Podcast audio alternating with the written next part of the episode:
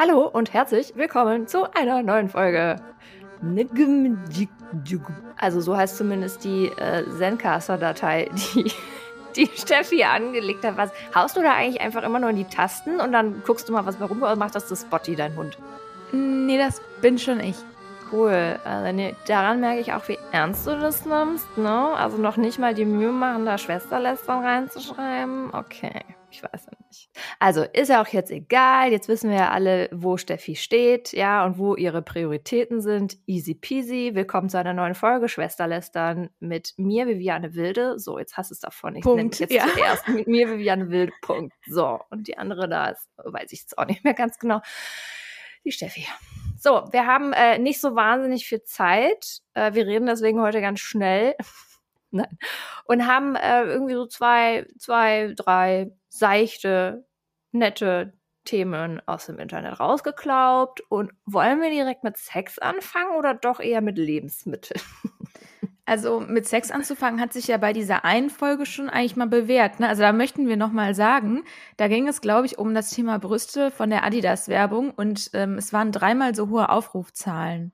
Ja. Vielleicht einfach mal sacken lassen. Einfach mal sacken lassen, weil eventuell stimmt ja der Spruch Sex sells irgendwie doch. Aber das sieht der Deutsche Werberat ein bisschen anders. Steffi, willst du? Mhm. Das sehen wiederum ein paar Unternehmen in Deutschland wohl doch so. Die sehen das ganz genauso. Sex Vorsichtig formuliert. Ähm, ich werde das wahrscheinlich nicht richtig aussprechen. Sec Plus Nutrition GmbH und Co. KG mm, hat sich das für ihre, ich glaube, es sind Fitnessgetränke oder sowas. Nahrungsergänzungsmittel für krasse Maschinen.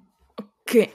Ähm, ja, die haben sich gedacht, okay, es hilft halt auf jeden Fall, ähm, vor allen Dingen auf ihrem Instagram-Kanal. Ähm, Frauen und Männer, muss man sagen. Oder zumindest ist das gerade der Fall. Es kann natürlich sein, dass die die Posts alle schon archiviert haben, die Schlawiner. Ähm, ja, dass das ein bisschen zu aufreizend ist. Ähm, beziehungsweise, um es mal ein bisschen offizieller zu sagen, haben sie gesagt, es verstößt, also der Hersteller verstößt gegen Ziffer 4, 5 und 7 der Verhaltensregeln des Deutschen Werberates. So, was bedeutet das? Punkt 4. Die den Eindruck erwecken, Personen seien käuflich zu erwerben oder Personen mit Objekten gleichzusetzen. Punkt Was 5. ja auf sonst keinem Influencer-Account von irgendeinem, insbesondere weiblichen Influencern, jemals der Eindruck der wäre. Ist. Ja, nein.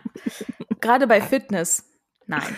So, dann oh. fünf, die Personen auf ihre Sexualität reduzieren oder ihre sexuelle Verfügbarkeit nahelegen. Punkt, Punkt 7, die einen pornografischen Charakter besitzen. So, gegen diese drei Paragraphen würde das Ganze verstoßen. Wir haben uns das jetzt eben natürlich mal rein journalistisch angeschaut. Jetzt muss man sagen, wie gesagt, wir sehen jetzt nur das natürlich, wie der Instagram-Kanal gerade aussieht.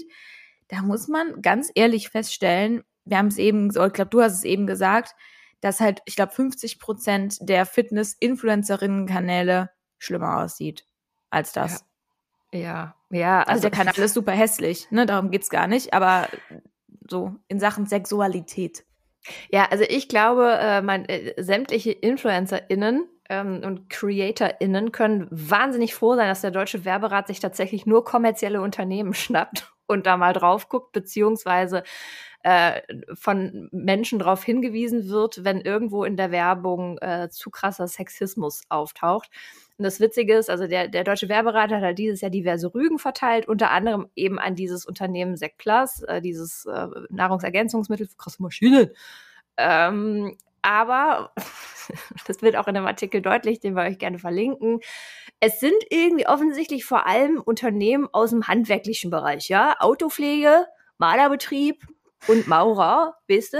Und Sanitär, ja, ist was da scheiße, weißt du? Und da sind halt überall nackte Frauen drauf. Und das ist, also, es ist wirklich Werbung wie 2006 zu Gast bei Freundin Fett auf dem Pascha. Wer das Pascha nicht kennt, hier in Köln war einst das größte Bordell Europas und hier hatten auf der, auf der Fassade ihres Hochhauses halt eine nackige Olle und da stand eben drauf. Das ist auch Gast, sexistisch. Eine nackige Frau menstruierende, nee, nee, nee, nee, eine Frau, eine Cis-Frau, okay, das mhm. wollte ich sagen, eine, okay. eine Cis-Frau und da stand halt quer drüber zu Gast bei Freundinnen. Ich bin nach wie vor der Meinung, das war die großartigste Werbung aller Zeiten, zu Zeiten der WM, wo ja das Motto war, zu Gast bei Freunden. Ich finde das gut. Naja, aber nun ist ja ein Malereifachbetrieb kein Pascha, kein Bordell. Nein, fast fast nicht, aber die, die, also wenn man sich das mal anguckt, die hauen halt echt Sachen raus. Und damit ist jetzt gar nicht Instagram-Account gemeint, weil da sind die teilweise noch gar nicht, sondern Anzeigenwerbung, bedruckte Ja, oder Karre, auf Autos, genau, so Autos. Kleintransporter hinten, ne, wo du so denkst, ja gut, dass der Wagen da aufgehört hat, ne? Genau, ja. genau, ja gut. Äh, ich will auch gar nicht wissen, wie viele Unfälle verursacht wurden, weil da einfach halt eine nackte Frau mit blauer Farbe angemalt auf dem Auto hinten drauf ist. Und er scheint irgendwem bitter aufgeschossen zu sein, verständlicherweise, und hat das eben halt, hat beim Deutschen Werberat Beschwerde eingereicht. Aber du hast eben was total äh, Relevantes gesagt. Warum ist das eigentlich so, dass sich der Deutsche Werberat Unternehmen grabt, die halt sexistische Werbung machen, aber keine Influencer, weil, wie du eben richtig festgestellt hast, es hat ja letztendlich einen kommerziellen Hintergrund. Also wenn jemand damit Werbung macht, so Influencer machen von montags 0 Uhr 1 bis sonntags 23.59 Uhr Werbung. Und viele Ist mit ja ihrem so. Körper. Viele davon mit ihrem Körper. Sehr viele. Angefangen von irgendwelchen Bikini-Pics kann man ja sagen, ja, aber die wollen das. Ja gut, das Model von dem Malerbetrieb hat sich ja auch irgendwo wahrscheinlich jetzt nicht unfreiwillig mit irgendwie Farbe überschütten lassen. Aber das finde ich eine total interessante Fragestellung. Warum ist dem eigentlich so? Das würde ich, da müssen wir mal, dem müssen wir mal nachgehen. Weil ich meine, es gibt ja hier diesen Influencer, äh, Influencer, wie heißt das? Das ist nicht Werberat, sondern irgend so was anderes, die denen auch sagen, ja, ihr müsst jetzt Anzeige schreiben und ich weiß nicht. Das Festkomitee der deutschen Influencer, KG. 20, 2022 e.V. Ja, genau. Ähm, und warum machen die das eigentlich nicht? Ist das dann das was anderes? Ja, vor allem ist es weniger schlimm. Wissen. Es ist weniger schlimm, wenn der, äh, guck mal, im Zweifel ist, äh, sagen wir mal, Susi, die sich für Malerei Fachbetrieb Krä, äh, Krä, Krä, Krämerhans oder so ja. äh, nackig gemacht hat, hatte da voll Bock drauf, hat da 400 Öcken für gekriegt. Hat das selber gemacht und sich gedacht, ja, cool, lass ich mir Nägel vormachen äh, und kaufe mir eine neue Brille, keine Ahnung. Andere wiederum, InfluencerInnen, werden ja teilweise auch extrem stark gesteuert von ihrem Management. Und dieses Management spricht dann Empfehlungen aus und vielleicht ist die Empfehlung dann auch, äh, zieh doch mal weniger an und nimm doch mal den Deal mit Amorelie an. Ja, vor allen Dingen, das ist ja viel, äh, wie soll ich mal sagen, viel massenrelevanter. Also die haben ja Reichweiten ja. von fünf Millionen und dann auch noch was die Zielgruppen angeht. Wenn ich mal so eine Karre sehe mit einer Eulen hinten drauf, die, ihren nackten Körper mit Farbe übergießt, ist das bestimmt auch sexistisch, aber dann sehen das ja überschaubar viele Leute, ne? So. Aber wenn jetzt eine Influencerin mit fünf Millionen Reichweite oder mit zwei Millionen Reichweite, reicht ja in dem Fall auch schon, mm, einen Post macht, den wahrscheinlich These eine Million Leute vielleicht sogar sehen, vor allen Dingen, wenn sie nackt ist, weil das performt ja besonders gut, haben wir eben noch festgestellt dann ist das ja eventuell ein bisschen relevanter in der Masse als jetzt der Kleintransporter. Ja, zumal ich mich frage, ne, also jetzt auch bei diesem Nahrungsergänzungsmittelhersteller für Maschinen, ähm, sind das, äh, das waren, ja, das sind offensichtlich keine Influencer, sondern irgendwelche Models oder Testimonials, die sie benutzen. Also ich würde mal vorstellen, würde eine Influencerin für Sec Plus auf ihrem Instagram-Kanal mit exakt dem gleichen Motiv Werbung machen, wäre das fein, während äh, Sec Plus dafür abgemahnt würde, mit exakt dem gleichen Motiv auf deren Kanal und es wäre beide der gleiche kommerzielle Zweck. Das müssen wir doch mal irgendwie einen Anwalt fragen oder so. Ja, finde ich auch spannend. Ich finde übrigens einen, ich muss gerade so lachen, ich habe gerade ein Bild von denen aufgerufen, da ist auch wieder so äh, eine Nackedei drauf, sagen wir es mal so, oder zumindest ein halber. Nackedei, Nackedei. Und dann schreibt, pass auf. Sind heute Nackedei. Und, man, der, und der Hintergrund ist so ein bisschen blurry, weil sie ist irgendwo im Süden. Und dann schreibt, schwere Unterstrich Hantel-Memes drunter. Kann mir einer helfen? Also sie hätte ein Produkt in der Hand, einen Riegel. Ich finde das Produkt nicht. Der unscharfe Hintergrund lenkt mich ab. ja, da also ist wiederum die Frage, wird da nicht irgendwie mit zweierlei äh, äh, Maß äh, gemessen, gewogen, wie auch immer? Äh, weil ich würde zum Beispiel behaupten, in der gesellschaftlichen Debatte rund um Sexismus in der Werbung würde man das, sagen wir mal, das Tanga-Bild auf der Seite der Influencerin als, äh, als Zeichen der Selbstbestimmung feiern, während man Ja. es auf der Seite des Produktherstellers als Zeichen für krassen Sexismus wiederum ähm, abstempelt, Deklariert, ja. deklariert. Ich weiß nicht, ob wir da nicht teilweise eine etwas verdrehte Sicht auf die Dinge haben. Also jetzt vielleicht nicht unbedingt wir beide. Wir haben ja auch gerade vor dem Gespräch oder vor der Aufnahme die These aufgestellt, wer eigentlich diese Beschwerden beim Werberat einreicht. Äh, sagen wir mal so, ich hab, bin jetzt noch nie in Versuchung geraten, beim deutschen Werberat die Davidoff-Werbung anzuzeigen, weil der Mann mir etwas zu nackt ist. Oder Nicht? von oder so so eine Jean-Paul Gaultier Werbung, äh, weil der Typ mir einfach äh, ja zu krass viele Muskeln hat. Ja, ich würde halt wirklich gerne mal wissen. Ich meine, wie gesagt, vielleicht haben die die Sachen ja auch runtergenommen, Plus, und vorher haben die noch krassere Motive gezeigt. Das wissen wir natürlich nicht. Ich wüsste halt wirklich mal gerne, nach welchen Kriterien die arbeiten. Also ist das nur nach eingereichten Sachen oder schauen die sich das ganze Internet an, jetzt mal plump gesagt, und schauen dann, wer hat wie viel äh, Nackedei-Posts oder wie geht sowas? Ah, gute Frage. Ja, toll. Nur Fragen über Fragen und keine Antworten. Toll, sagen wir mal wieder. Es ist ja auch ein, ein eingetragener Verein, ne? Also da wird wahrscheinlich auch, würde ich mal behaupten, Ehrenamt stattfinden. Ist jetzt die Frage, ist das ein sehr engagiertes Ehrenamt, wo die wirklich proaktiv selber da durchs Netz durchforsten oder eher so ein Lean-Back-Ehrenamt, wo du darauf wartest, dass jemand auf dich zukommt? Und ich meine, ich glaube, der, äh, korrigiere mich bitte, ich glaube, die Zahl, die im Artikel genannt wurde, war, waren sechs Rügen oder so, Ja, ich irgendwie ausgesprochen wurden, wo ich Mhm. denke, äh, Friends, wir haben Mai. Ihr könnt mir Ja. doch nicht erzählen, dass nur sechs Werbeaktionen von irgendwelchen kleinen Mittelständlern oder Einzelunternehmen jetzt rügenswert waren. Da war doch bestimmt noch mehr, aber vielleicht habt ihr das ja nicht gesehen, weil ihr nicht drauf geguckt habt, weißt du? Ich glaube, das ist ein super Thema für LinkedIn. Komm, lass uns einen größeren Artikel rausschreiben. Also, wir schließen das Thema ab mit Hallo, lieber deutsche Werberat, könnt ihr bitte euren Job richtig machen? Oder? Ja, oder könnt ihr es halt auch, ich weiß, ja, sein lassen ist natürlich, nee, geht natürlich auch nicht, aber irgendwie Nee. ne, könnt ihr bitte nicht mit professionalisieren. Maß messen und brauchen wir dieser Instanz in der, in der Form, wenn das nicht funktioniert. Ja, finde ich schön abgeschlossen. Wollen wir jetzt, ähm, weil wo wir gerade schon mal das Thema hm, Influencer-Marketing angerissen haben, ähm, wir skippen übrigens Finn Kliman an der Stelle, ähm, wollen wir da einmal zur Tabakwerbung gehen? Oh ja, sehr gerne. Tabakwerbung. Hm, nom nom nom, mein Lieblingsthema. Ja, also da haben auch wieder ein paar Influencer und Influencerinnen sich gedacht, ach, was soll's, der neue Boden muss auch bezahlt werden, ja, im neuen Chalet.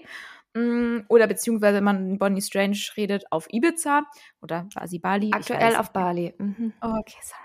Sie deabonniert.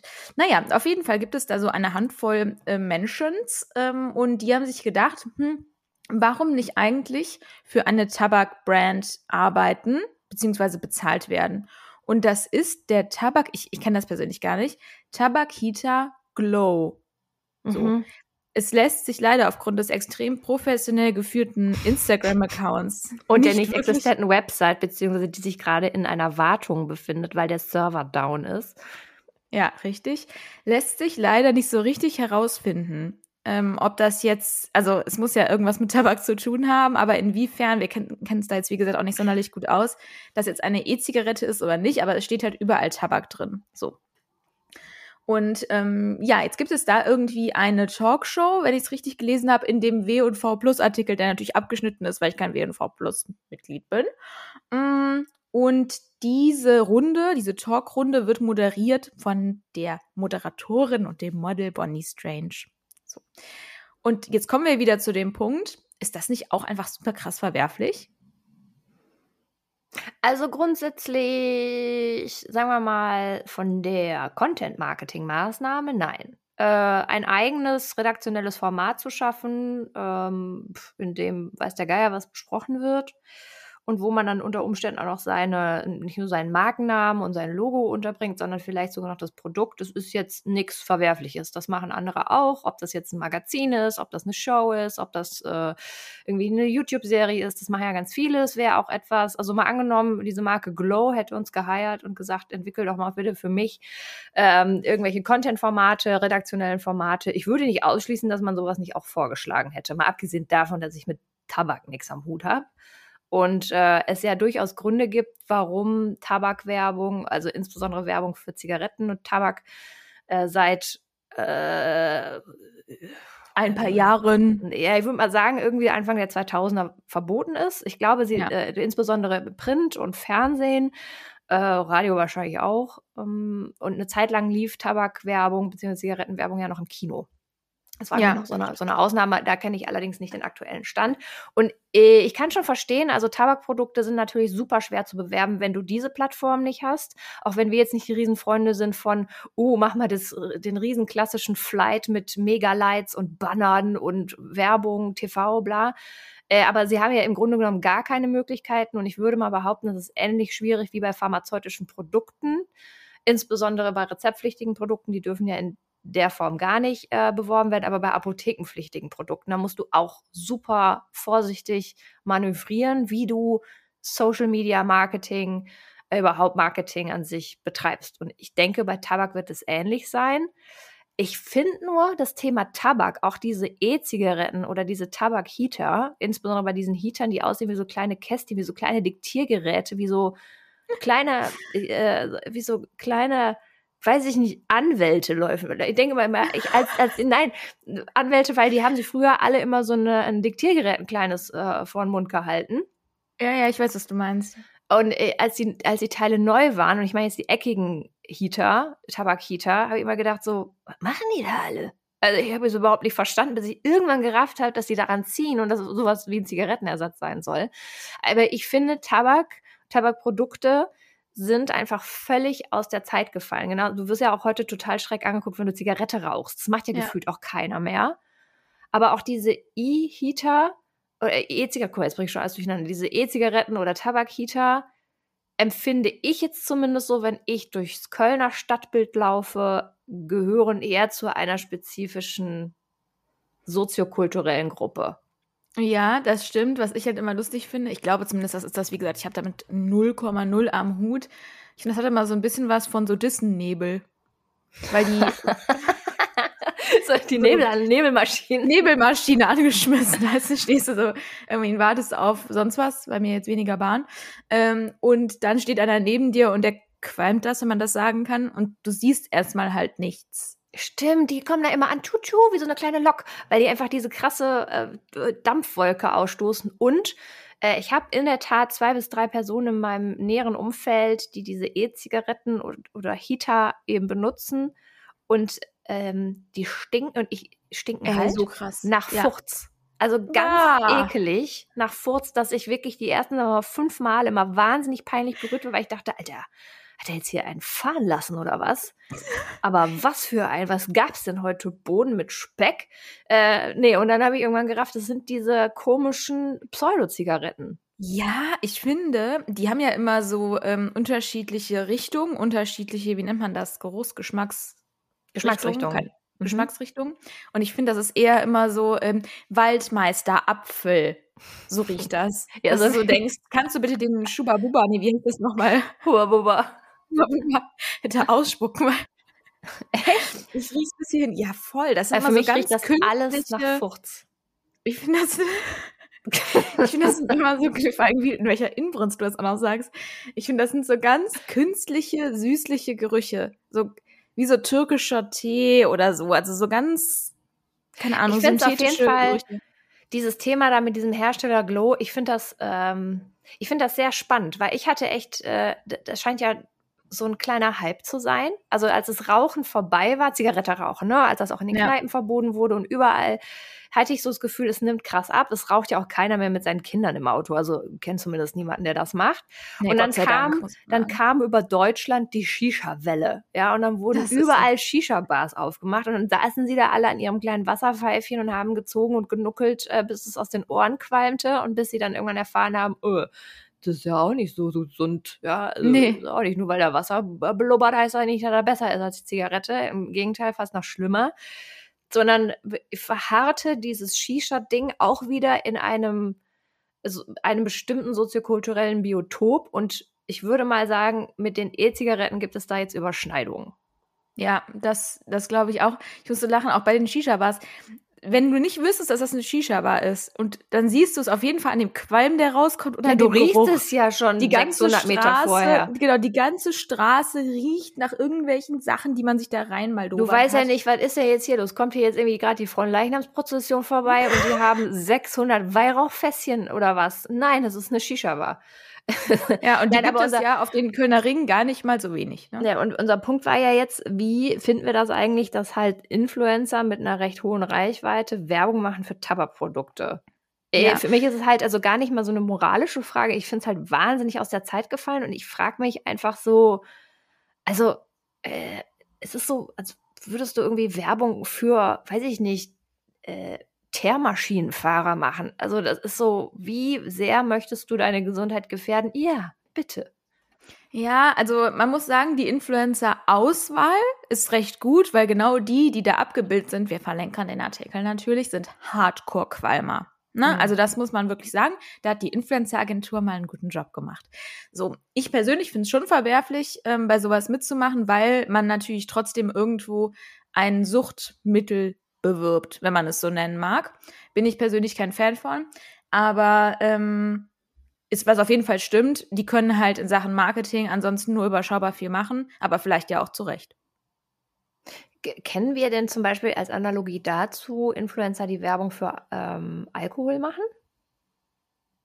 Ja, ähm, doch. Ich finde, es gibt relativ häufig zum Beispiel, dass von Aperol irgendwelche Events gemacht werden, wo Mhm. Influencer eingeladen werden. Stimmt. Oder jetzt letztens hat Schweppes irgendwie ähm, so einen komischen Drink, da wollten die irgendwie, dass jetzt alle im Sommer drauf steil gehen. ah, oder Lillet oder Lilith oder wie das heißt. Lilith. Zeug. Lilith. ja. Genau, sowas, ne? Also das, das gibt's schon. Und das war nicht, ne? Das ist so, Influencer haben so gefühlt, können alles machen. Egal, egal was, egal wie verwerflich das ist, egal wie äh, nackig und sexistisch sie sich darstellen, das haben sie ja selbst entschieden und deswegen ist das in Ordnung. Also vielleicht sollten wir dieses Thema Werberat für Influencer auf jeden Fall nochmal auf den Tisch bringen und ich sehe uns beide da persönlich. Aber wollen wir das? Also wollen wir denn diese Form der Zensur für Influencer? Wollen wir nicht einfach nur diese Bigotterie ausschalten, die wiederum von so Instanzen wie dem Deutschen Werberat ja doch aufrecht gehalten wird? Boah, also ich fände, ich finde ein gewissen Maß, also ich finde das schon krass. Also was Influencerinnen teilweise auf die Kanäle bringen, ähm, das finde ich schon heftig. Also ich glaube halt vor allen Dingen auch wir können das jetzt mit über 30 einsortieren. Ne? So, aber die jüngere Generation, die sieht ja nur das. Ne? Und ich glaube halt, wenn du nur irgendwelche Influencerinnen in diesen Sporttights, ja, diesen hochgezogenen, wo du denkst, die hat einen Arsch wie Kim Kardashian, ähm, weil die sich besonders hinstellen oder keine Ahnung was, finde ich schon kritisch. So, das ist jetzt nicht sexistisch, ist mir bewusst, aber trotzdem, also ich finde schon, dass man zumindest mal drüber spricht, finde ich schon wichtig. Wir können ja mal überlegen, ob wir nicht vielleicht doch mal eine Folge mit einem Gast machen wollen, der sich dazu fachlich äußern kann. Also zumindest juristisch. Vielleicht gibt es ja. Ja. auch noch jemanden, der sich moralisch dazu äußern kann. Das machen wir ja schon. Und das ist sehr kompetent, möchte ich sagen. So, jetzt ist die Zeit auch schon fast wieder um. Wollen wir noch ganz kurz über Charles Barr reden? der ja wieder Serviceplan nach fünf Monaten verlassen hat. Also vielleicht mal ganz kurz von Hintergrund. Wir beobachten Charles Barr sehr gerne. Also nicht nur irgendwie, da wurde ja irgendwie mal gehandelt als das absolute Wunderkind. Ähm, und er, der, pff, der macht halt auch tausend Sachen irgendwie, ne? Also ob ich jetzt die Art und Weise gut finde, ob ich den sympathisch finde, ist Ja, und gefühlt, seit er den Wickeltisch verlassen hat, ne? ja. Ja. Äh, das ist wiederum ein anderes Thema. Ähm, wir hatten Anfang des Jahres mal über ihn gesprochen in einem anderen Podcast, äh, nee, in diesem Podcast, aber in einer anderen Folge, aber es ist irgendwie rausgeschnitten, weil wir plötzlich Schiss bekamen, dass er uns halt einfach abmahnt. Aber wir sagen ja nichts Böses, wir behaupten ja auch nichts, was nicht wahr wäre.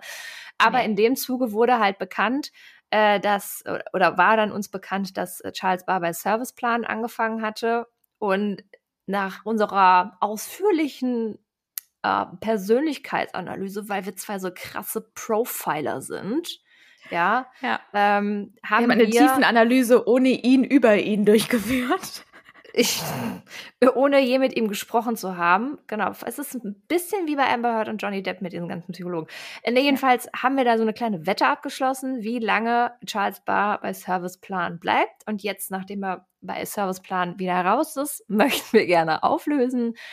Äh, ich weiß gar nicht mehr, welche Aussage ich dazu getroffen hatte, aber ich Steffi, weiß noch, welche ich gesagt habe. Steffi hatte gesagt, es sind maximal fünf oder sechs Monate. Fünf Monate. Fünf Und ich würde sagen, it was on point. Ich würde, ja, ich würde auch sagen, du hast das sehr gut getroffen. Der ist tatsächlich nach äh, knapp fünf Monaten wieder bei Serviceplan raus. Und ganz kurz, warum, noch zu meiner Verteidigung, warum habe ich das gesagt? Weil, und das ist vielleicht echt mal so ein kleines, kleiner Wink oder ein kleines Learning, was wirklich nie, nie, nie funktioniert, ja, ist, dass Leute, die vorher entweder in einem super konservativen und lahmen Laden corporate-seitig gearbeitet haben, die dann in eine Agentur zu überführen, das funktioniert sehr selten, wirklich sehr selten, oder Leute, die von sich denken, echt, sie wären's und vorher bei einer Plattform gearbeitet haben und auch von jedem gesagt bekommen, dass sie es sind die dann in eine Agentur zu holen, um der Agentur einen neuen Anstrich zu verleihen. Auch das funktioniert wirklich in den seltensten Fällen.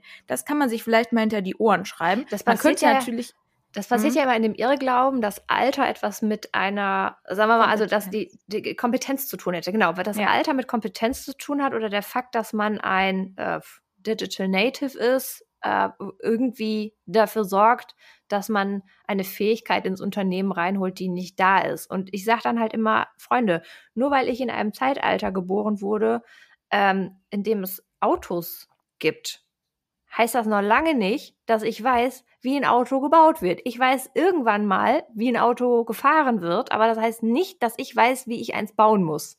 Ja, beziehungsweise ich würde äh, Charles Bahn auch nicht mal die Kompetenz absprechen, sondern ich finde, es geht an der Stelle eher um das Mindset. Ne? Also, dass der nicht. Nee, um die Erwartungshaltung. Einer, auf der anderen ja, oder Seite. um die Erwartungshaltung. Also, dass die, die Wahrscheinlichkeit, dass er sich da auch nicht wohlfühlen wird oder halt schnell sagen wird, boah, nee, keine Ahnung, das ist mir zu viel, hatte ich schon super häufig, ne? Zu, also nicht ich persönlich, sondern bei anderen, zu viel oder die Art des Arbeitens mag ich nicht, diese hohe Taktung mag ich nicht, ich mag es nicht nur auf einem Projekt zu arbeiten. Da gibt es so viele Gründe, warum das in die Hose geht. Ich mag Deswegen, die Prozesse nicht, den Vibe Ich mag die nicht. Prozesse nicht, ja. genau. Deswegen vielleicht einfach beim Recruiting bei LinkedIn einfach einstellen, dass die vorher in Agenturen gearbeitet haben. Das nur noch von mir. Aber äh, ja, ganz kurz, und jetzt sage ich mal etwas, ähm, das soll auch gar nicht böse klingen oder irgendwie äh, jetzt eine Behauptung sein, aber ich, ich habe manchmal so den Eindruck, das hat Mercedes-Benz übrigens auch mit Sascha Pallenberg gemacht damals und ne, jetzt Serviceplan mit Charles Barr, dass man sich so ausgewiesene, reichweitenstarke Experten insourced, ja. wie eine, also, und dann wie so ein bisschen wie so eine Monstranz vor sich herträgt. Ähm, bei Sascha habe ich auch, ich also kannte den vorher auch, äh, hatte auch mal eine Zeit lang mehr mit ihm zu tun und äh, schätze ihn auch sehr für seine Expertise. Er ist ein totaler Geek, hat ja auch damals Mobile Geeks gegründet. Äh, aber da hatte ich dann damals auch schon irgendwie so ein Zwicken im Bauch, als dann die Meldung rauskam, dass er zu Benz ja, geht. so ein Geschmäckle. Oder zu Daimler geht. Ähm, ja. Dachte ich so, ah, ob das lange hält, weiß ich jetzt nicht. Aber es einfach spezielle Typen sind. Das gibt ja. ja auch einen Grund, warum die so reichweitenstark unterwegs sind, sehr exponiert sind, äh, auch sehr tief in ihren Themen drin. Und ich glaube einfach, dass bestimmte, sagen wir mal, Persönlichkeitsstrukturen nicht unbedingt mit der Corporate-Welt zusammengehen oder zumindest nicht besonders lange zusammengehen. Ich finde, das hat man in dem Fall Charles Barr jetzt und äh, Sascha Pallenberg damals einfach auch gesehen. Das finde ich sind wunderbare Schlussworte, weil ich muss jetzt auch los. Es war mir eine Freude.